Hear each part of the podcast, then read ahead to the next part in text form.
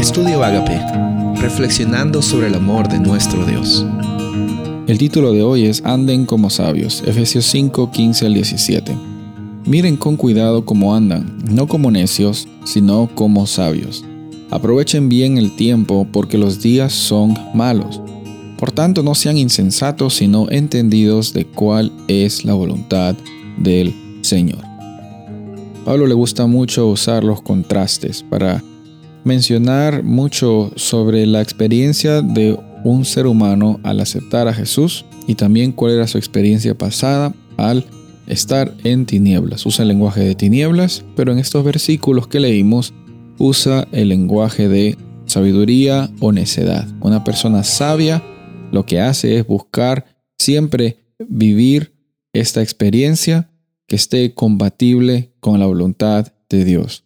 Una persona necia muchas veces no decide ser necia, muchas veces las personas necias ni siquiera saben que son necios eh, y, y en ese proceso deciden por su propia voluntad, que muchas veces los van a llevar por altos, muchas veces los van a llevar por bajos, por una inconsistencia emocional y espiritual que va a generalmente mostrar que la vida de ellos no está basada en un fundamento firme. Ahora, nuestra experiencia como personas anhelando a recibir y a vivir bajo la sabiduría de nuestro Padre Celestial, nos ayuda también a tener un fundamento firme.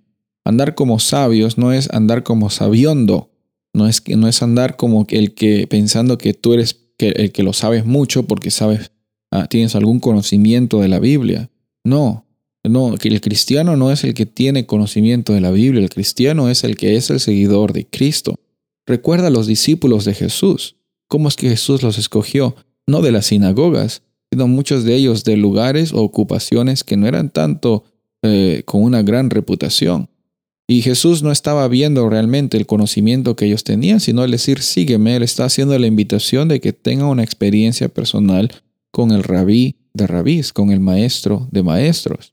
De la misma forma, cuando Jesús te extiende esa invitación, sin importar en las circunstancias que te hayas encontrado. Él está viendo en ti también el, la oportunidad de extender ese amor de Dios en tu círculo de influencia.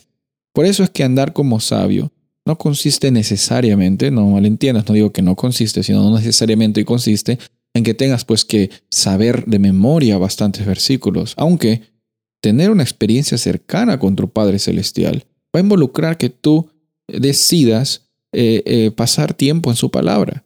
Y, con esa realidad reconoces que no es lo que tienes que hacer, sino es la experiencia de, ser eh, influencia porque el Padre Celestial está influenciando tu vida. En ese proceso también naturalmente tú vas a ser de testimonio para muchas personas alrededor tuyo. Ya no se trata de que tú te sientes mejor porque eres sabio, porque sabes mucho o, o porque sientes que una persona sabe más acerca de la Biblia que tú o no. No, se trata de cómo es que tú reconoce que Jesús te ha llamado. Y cuando Jesús te ha llamado, te da la oportunidad de que seas un testigo de su amor y testigo también de salvación. Soy el pastor Rubén Casabona y deseo que tengas un día bendecido.